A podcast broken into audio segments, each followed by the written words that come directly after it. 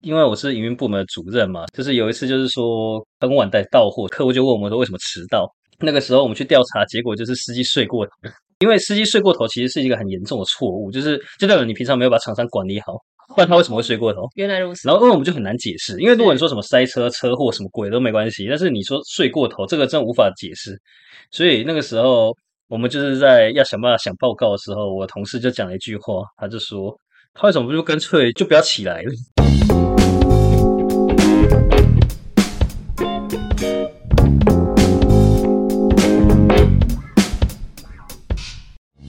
大家好，我是阿拉尼。今天我们来到了物流的世界。大家看到物流会想到什么呢？哎，PC Home 二十四小时到货，还是家里大荣货运搬家时候的好伙伴？或者是你在路上看到一些连接车或货柜的时候，会不会也联想到说，哎，那是物流？其实物流的世界还蛮大的，还蛮难三言两语就把它说得清楚。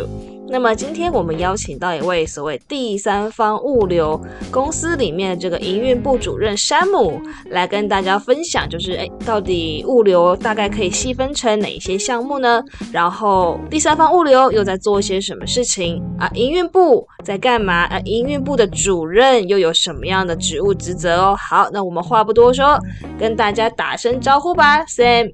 嗨，我是 Sam。好好简短的，好，那我。不管我说什么。呃，没关系，那我帮你简单介绍一下哈，就是这个 Sam 他是念运输管理的，现在在这个第三方物流公司担任这个营运部门的主任。那么，我想第三方物流营运部门跟主任这三个词汇，应该很多人会有非常非常多的问号，就是到底在讲什么？我不懂，我无法想象。那 Sam，你可以跟大家解释一下第三方物流是什么？我觉得我们应该要先了解一下第三方物流跟货运行到底差在哪里。好。货运行它主要就是自己去接生意，所以说它就是自己独立的一家那个货运行。那这样子讲，我听不懂。那第三方物流呢？简简单来说呢，它会跟很多的货运行去做合作。那有一些第三方物流是完全没有自己的车队，就是全部都是外包给那个外面的厂商去做。所以说，第三方物流它的价值，我觉得会在于整合物流资源，因为。因为很多那种大规模的客户，它不会是只有一家单一货运行可以去服务，它的规模并不是这么的单纯，就是或者是说它有一些重要的要求。那我觉得它比较像是一个懒人包，就是说，如果我们今天是货主，我们也可以直接跟货运行进行合作。但是如果说我今天就是说我找第三方物流，我的好处是在于说我直接对第三方物流的管理值就可以了。那第三方物流的管理值会帮我们把货运行的那个一些异常客数，或是说一些营运都弄得清清楚楚的。对，就是说我今天的。货运量其实需求是很大的，那我并没有办法说，我就是靠一家货运行，然后去支撑这件事情。那我可能找了很多家的货运行，那我既然找了很多家的货运行，如果说我自己甲方公司我在做管理的时候，那就就会变成说，我要很多的心力，我可能要请很多的人，然后我甚至我要成立一整个很大的部门，然后去做管理。所以这个时候，第三方物流就是就是说它的定位会在这个市场上是长这样子的。嗯，所以。大概货运行可能像嘉里大荣、新竹货运那一类的嘛？呃，货运行有分很多种的，哦，分很多种。对，就是当然新竹物流、嘉里大荣都是。那我觉得就是说，你也要去看说货运行它的属性。那很多时候我们是分不出来它的属性在哪里。像有时候它其实它的它主要服务的是做快递，那它的。他的专业知识 know how 就会跟他在做物流，就是说 supply chain 就是供应链会完全不一样。那我举例来说，如果今天是快递的话。快递他在做配送的时候，很常是分区，就是说司机在跑的时候，就是说，哎，你就是这个线这条路的右边以上的订单全部都是交给你。那不知道你今天的工作会有多少？因为不知道客户会下多少单，跟一些电商公司合作的时候，不可能会知道说哪一些是会服务的点嘛。那如果说我们今天是做供应链的话，很多时候你就是一些大厂商。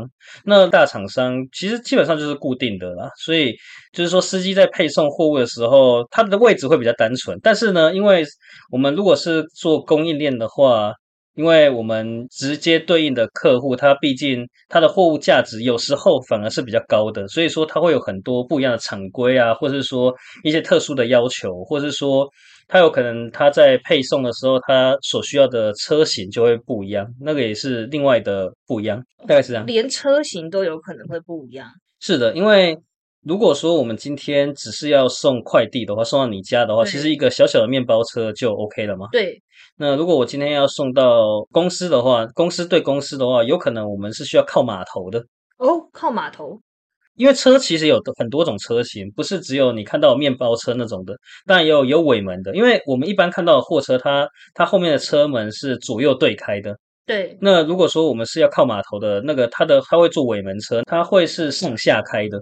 像货柜那样。对对对，那也有那种就是它左右它车厢可以直接打开的那种，那叫欧 E 车。那这是供应链跟快递比较不一样的地方，所以其实我觉得光是物流这个世界其实蛮大的，就是说它蛮有趣的，因为就算是你从一家公司跳到另外一家公司，可能你你所知道的认知就会差很多了。对啊，因为刚才讲的，像说，即便虽然都叫物流这个体系下，可是如果是快递跟是专门做供应链的，其实就就会差很多，他们 know how 就不一样。就是快递的话，它可能是要有能力可以让他们的司机在无法确定可能今天会有哪一些人有订单有货，但是他就是要送完这一整区。但是如果是供应链的话，可能你们是要去符合你们客户非常多鸡毛蒜皮很可怕的要求。那你遇过最可怕的要求大概是像什么样？哦，我觉得啦，在这个市场上哦，对就大型车其实是比较难调的，因为就是就我们所看的大型车，可能十七吨以上的车，像是平板车或者是说气垫车这种的比较大的，它在市场上本来就是比较稀少的，尤其是平板车。在这个运输的市场上，其实它也没有几家在做了。说白的，对对对就是它已经是一个寡占市场了。嗯，那我遇过最可怕的要求，我我们其实不怕说今天他来的订单货量很多很，然后很杂，对，那我们很怕的是说你给我一两件货，但是它是那种很大的货，很大的，对。那如果今天是那种很大的货，那我要用这种很特殊的车，我临时调不到。那就如我所说的，如果你是供应链的话，你有很多厂规的要求。像是什么常规，我要几个小时之内送到，你一定要给我用几度 C 送到之类的。呃，几度 C 的话，那又是属于冷链的部分，那就跟供应链也有关系。啊，也有但是有一些，当然有一些高科技产品，它是真的确实是需要做冷链的，那也是一种常规。那我听到比较多温度需要控制的，就是医疗，哦，医疗对医材，就是医材类的，很多确实是需要控制。那如果以那个厂商的常规来说，有很多种。如果说你是化学品，但有化学品的常规。那你今天如果是半导体，那半导体也有它半导体的常规。如果说要我直接举例常规的话，我们这个节目可能会录不完。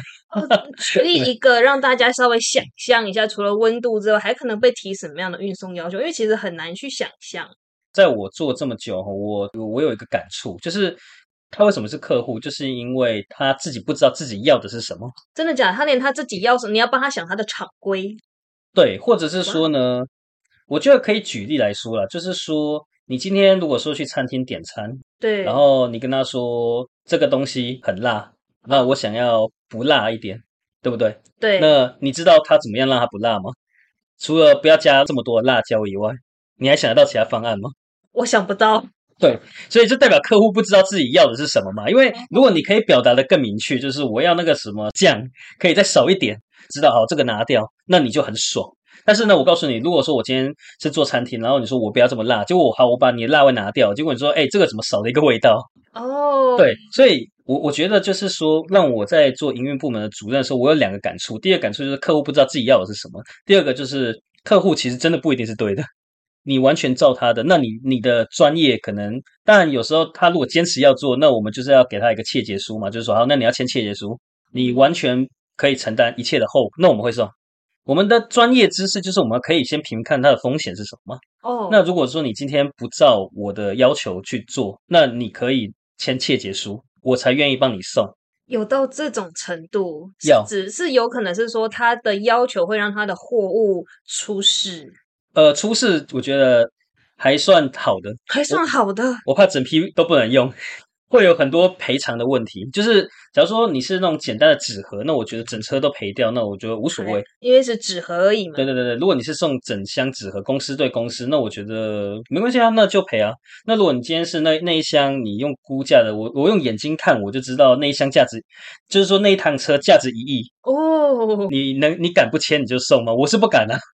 哦，这真的会蛮有趣的。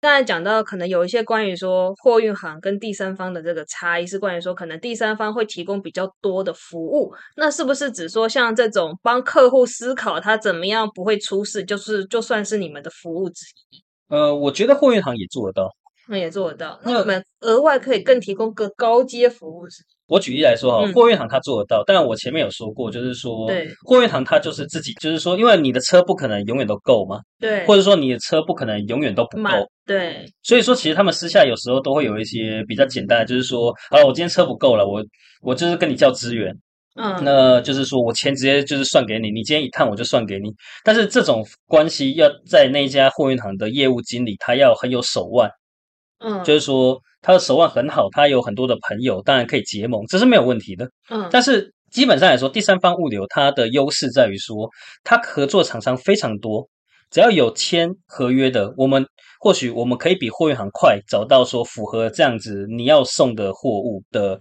要求的车型，我会比他，我会比货运行再快，因为我本来就跟他们有合约了。嗯，那今天如果说我是就是说货运行，那我自己要去找。货运行进行合作，那可能说，因为我们没有合约关系嘛，我们出于友谊嘛，那我今天我觉得说我今天没有很想帮你，那抱歉，那就拒绝。对，那第三方物流的价值就体现了，因为我比较能够比他快。那么关于这个营运部门，你们又在做哪一些事情？就是说，营运是指怎么样的营运？你要营运哪一些东西？因为你们其实没有没有工厂，没有自己的车队，没有什么的。呃，营运部门它做的东西非常的多，但我觉得第三方物流它有些是包含仓储，就是说仓储跟物流都会建在一起。呃，我觉得很多我们在看求职网站的时候，仓储物流部门大家都会把它摆在一起。嗯，但其实它是分开。其实这两个部门的 know how，像我刚刚说物流，光是物流它在送货它就差很多。我觉得在开需求的时候，到底要做仓储还是做物流，还是我两个都要做？所以，我今天就是简单的先说一下物流到底在做些什么。如果在第三方物流做营运的话，我到底做什么？营运部门它主要在做的事情其实是那个，我觉得比较多了。我们在做的其实是客服的部分，因为你很常会从甲方他承租的库房开始出货，然后直接到他的 end customer 嘛，就是说他 end customer 嘛，就是他最后他的末端，他的客户，对他的客户，所以是客户的客户。你从客户 A 的库房帮他取货去他的客户那边，对，没错。那当然有很多种。那承租有些是仓储跟物流分开外包，跟仓储跟物流是外包给同一家厂商，都是有可能的。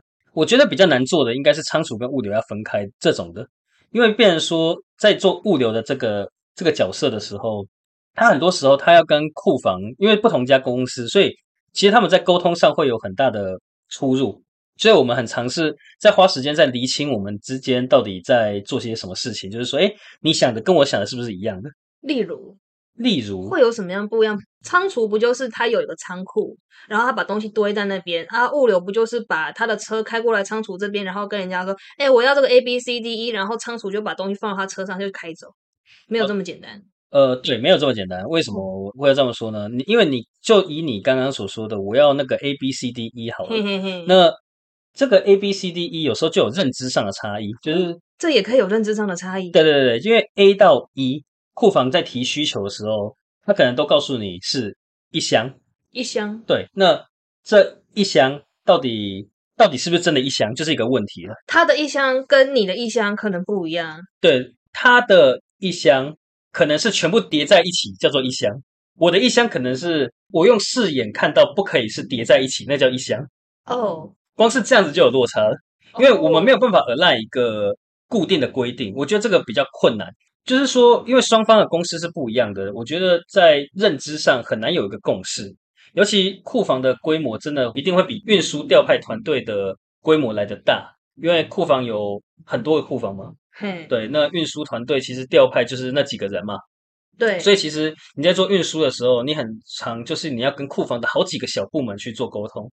那你在做沟通的时候，你会发现说，就同一家公司就好，那 A 部门它的意向跟 B 部门它的意向又不一样了，哦，就是他们自己内部的沟通就已经很混乱，就很混乱了。所以说，我们花很多时间在做这种双方是不是认知的是一致的，因为我们司机会拿错嘛。如果说你就告诉他一箱，结果那一箱是我肉眼看到的一箱，还是我叠在一起加起来算一箱？哦，对，那司机会拿错。好，那那这个是沟通的部分。那当然，我觉得不外乎还有一个是说，我们会去规划一些一些简单的路径，因为我们是第三方物流，我们在提需求给那个就是货运行之前，我们总是要先帮他把一些需求去整理好，所以我们还有整理需求这样子的动作。那整理需求也不是这么简单，就告诉他一箱一箱这样子。就刚刚举例，那只是一部分。哦那我们最好我们在叫车的时候，因为我们是第三方物流嘛，我们也是专业的团队啊，所以我们应该要先评估说怎么样可以让他可以装一车。那我们在提需求的时候，他就负责去那边拿货，然后把货送走，送到哪一些点，那我们都会先告诉他，那他只要负责去拿货，然后再把货送走就可以了。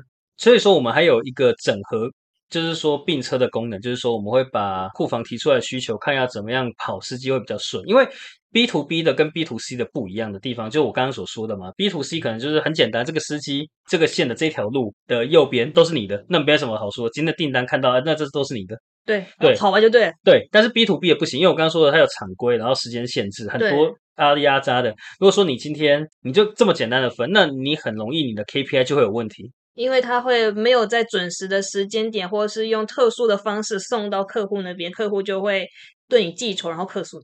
对，他绝对会客诉的，因为有时候你如果车型不对，你可能你在库房的时候你可以装货，但是你到现场的时候你没办法下货啊。会哦，可以会装货，会不能下货会啊，因为它的码头码头的高度也会有影响。对哦。所以我觉得在现场，你还还要很懂说每个厂区它的人事实地物是怎么样。最主要我觉得是搞定人啊，说白的，我觉得你你要变少客数，最简单就是你搞定人，就是说司机如果跟工程师很熟的话，或是说跟我们的 end customer 很熟的话，那其实也很简单，就是说，哎，你你知道这样子我会迟到，那我说，哎，妈吉啊，帮忙一下，等我一下，我等下请你喝一杯饮料，但是你再等我一下好不好？不管在什么样的产业，我觉得搞定人都是很重要的。所以司机的素质，我们平常也要训练啊。就是说，如果我今天这个司机一一到现场，就是开口就是什么三字经开始啊，你就要跟他用三字经对话。对对对。但是工程师或是客户很长，我必须老实说，很长。工程师跟客户他没有从来没有待过这样子的环境，他会不懂司机的语言是什么，那他们就会产生一种互相讨厌这样子的隔阂。他们其实他们两个应该不会有仇的，可是就是说那个感觉那个磁场不对的时候，他就很容易去被刁难，这也是有的。对，所以你们在中间充当翻译，你们翻译司机的语言给工程师还有客户听。第三方就是说很容易要做中间者的角色，你要懂三方的语言，就是说，对哎，你要懂库房到底他讲的话是什么。我的一箱，我的一箱是到底是一箱还是六箱？我们要懂工程师的语言吗？嗯，因为工程师他很多都是可能就是说一直都是在一些学历比较好的环境下成长。你说的工程师是指可能你们的客户 end customer 就是说我们今天哦。客户下单嘛，但是我客户下单，并不是说我的客户要这个东西，而是我的客户要委托你送这个东西到他的他的客户那里，对。所以我们被客诉基本上都是因为他的客户客诉你。生气了，哦，就跟你去电商好了，对，你去电商买东西，那你生气的时候你会找谁？电商啊，对，那电商不是很衰，因为他车是包出去的。对啊，但是我我的管道只有电商，我不可能去骂那个新竹物流啊。对对对，所以说这个这个时候确实就是我是第三方的时候，我就是被骂。但我被骂完之后，我去骂我的我的那个货运行。哦，对对对，类似是这样子。所以我们我们就是一层盯一层啊，我们之间就是一个协调者的角色，就是说我们除了除了沟通啊，然后基本的整合并车服务，然后帮忙客户了解他自己的终端厂商他到底需要是怎么样的服务，类似这种的，我们就是要比客户还要清楚。对，所以我们的营运部门它最主要是做这样子的东西，当然有还有很多跨部门沟通的部分。如果说有兴趣的话，我觉得也可以继续谈下去。哦，就之后如果观众们有兴趣的话，我们再请他来聊一聊。拜托，请留言给我好吗？好，那我们接下来下一个好啊，哦，就是说刚才聊了很多关于说，哎，营运部门在做什么事情，那我稍微简单整理一下，因为就我的认知啦。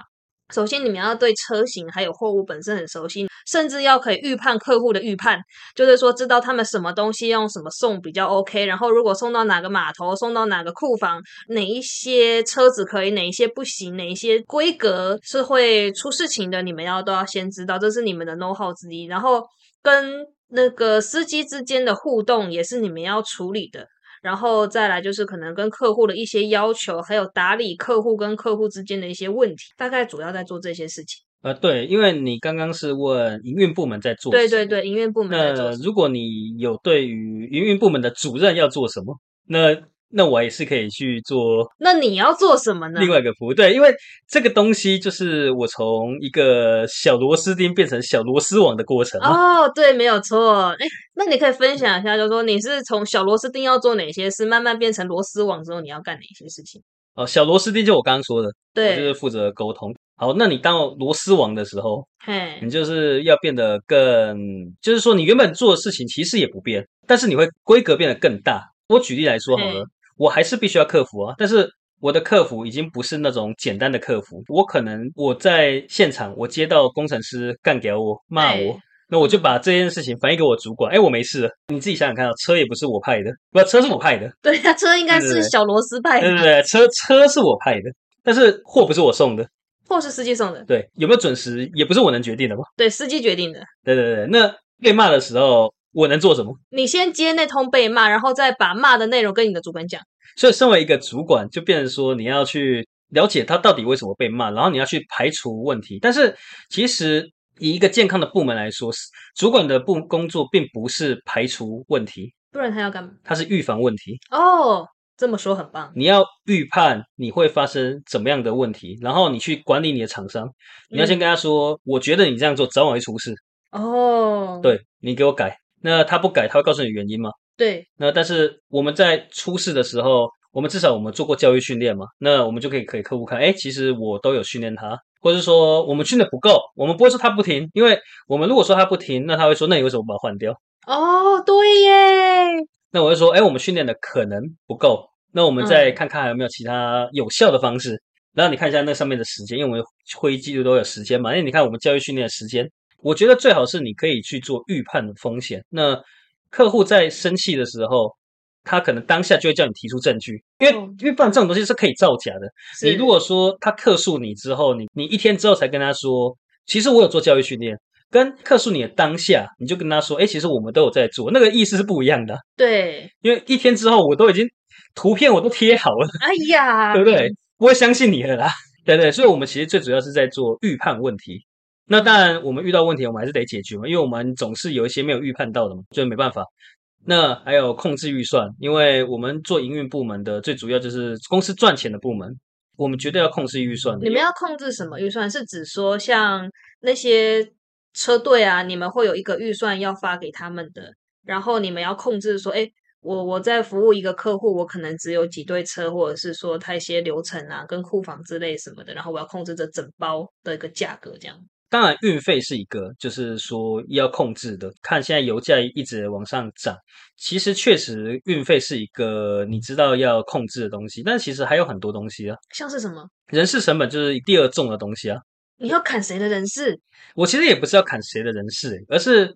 很多时候不是说这个员工用砍的把他砍掉，或者是说请他回家这种解决的方式，最好是你去优化流程，让每一个员工他可以发挥到最大化。因为其实现在每一个行业，就我知道的，尤其是运输物流业，其实都缺人了，所以不太会有人会去砍人。哦，其实嗯，不能说人家是冗员，而是你没有让他做对的事，或者说做他可以做的事。哦，因为我们如果是一个小螺丝钉，我们就是听上面人说你要做什么，对不对？那你上面的人都不告诉人家要做什么，然后你就把它定义为冗员，对于这个人是不公平的。对，所以这个控制预算，除了我们说砍人以外，我觉得还有很多种方式啊。就是说，你去想想看，这个部门的人要怎么样去安排？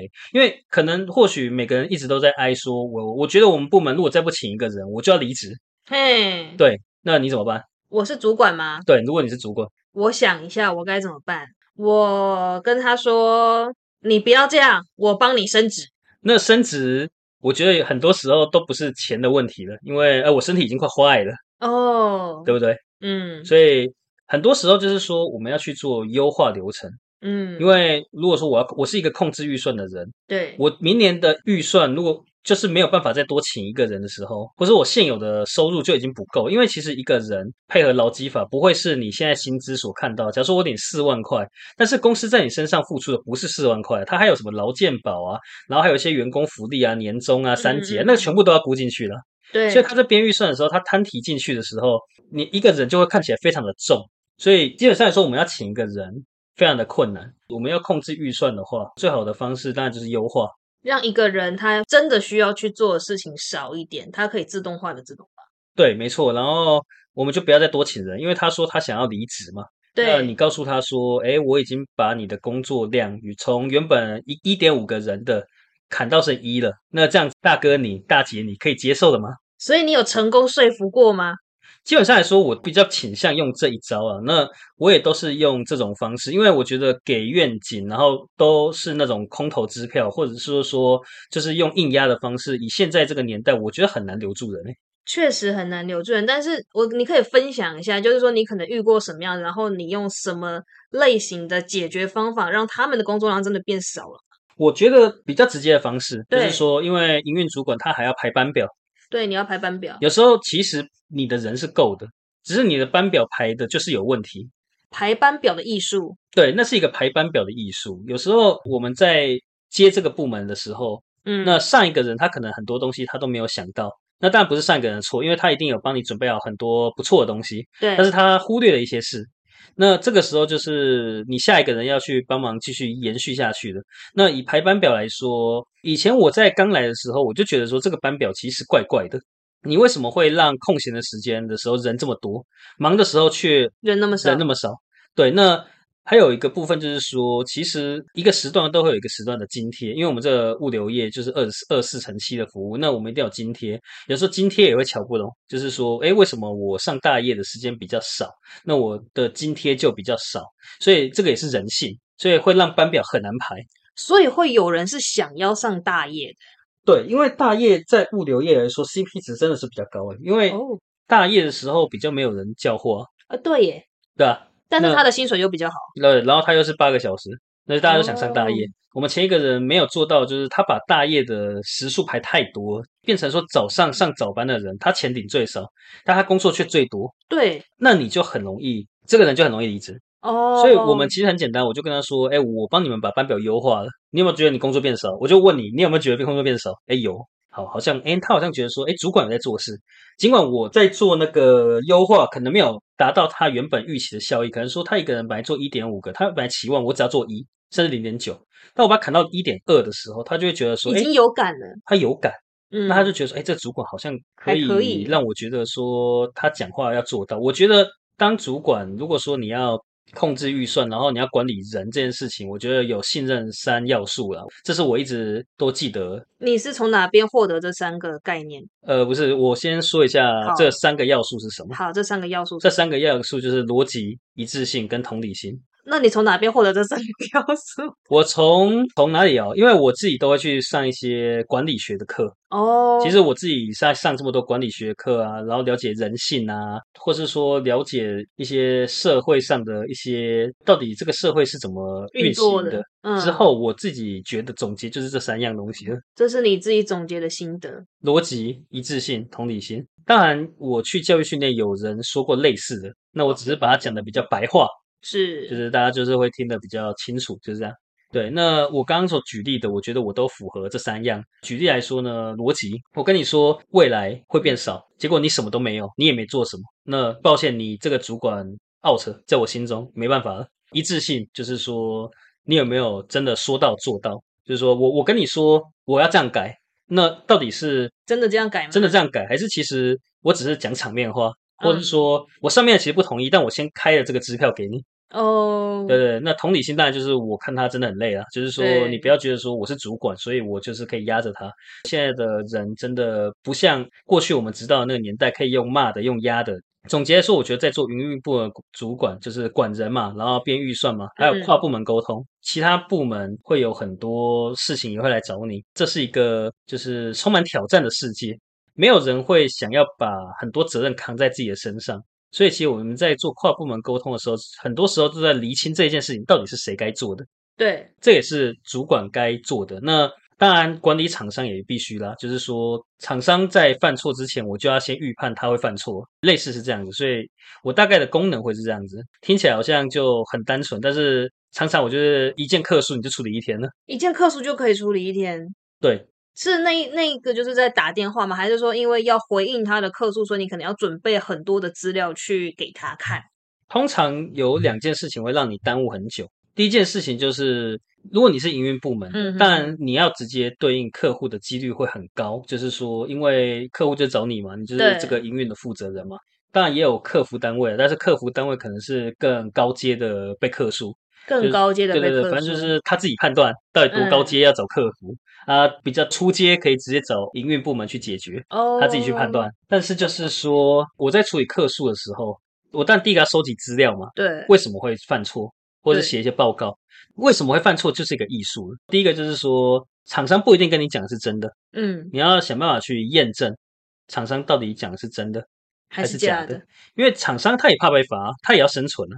所以他很嗯长时候是要说谎的。所以说比较多的就是说，厂商可能会掩盖一些事实啊。举例来说，问你为什么会迟到，那你可能主要的原因是因为你就是说你你的上一趟外面的任务完成就是 delay 了，对，那你可能就会讲说哦，因为塞车啊，那塞车可能真的有。可是它只占了十趴，哦，那上一趟的任务没有准时，是九，就是九。十趴，但是他就讲那十趴，哦那好，那如果我们都没有查证，我们就跟客户说哦，因为塞车，结果好死不死，客户他突然去调那个记录，哎，这段明明一直都是绿的，哦，你到底塞到哪里了？那你就很尴尬。对，所以我们很常就是说，需要这个厂商提供他的一些佐证，你讲什么话你要有依据，你错了你就死定了。管理厂商是另外一个艺术，不是我们说叫他说什么他就会实话实说，因为他也要生存啊。对他也要生存。相信经过前面三十分钟的分享，大家对于物流业的一个样貌应该是比之前更为立体的，也知道说，哎，到底第三方物流跟货运行之间的差别到底在哪里？那么对于哎营运部在做一些什么，营运部的主任要做一些什么事情呢？可能会觉得说，哦，跟我想象的不太一样，或者说我没有想象过呢，原来他们在做这样的事情，那有点新奇。好，那我们今天的分享就差不多到这里。在下个礼拜的时候呢，我们会再来分享，就是 Sam 他是如何从一个小小兵慢慢进阶成一个终极 BOSS 的这样的一个过程，以及如果你想要进入第三方物流的话，你可能会需要什么样的心理准备，还有心理建设哦。在面对跟应征不同的职位的时候，其实需要的是不一样的。好，那我们今天就到这里了，跟大家说一声拜拜。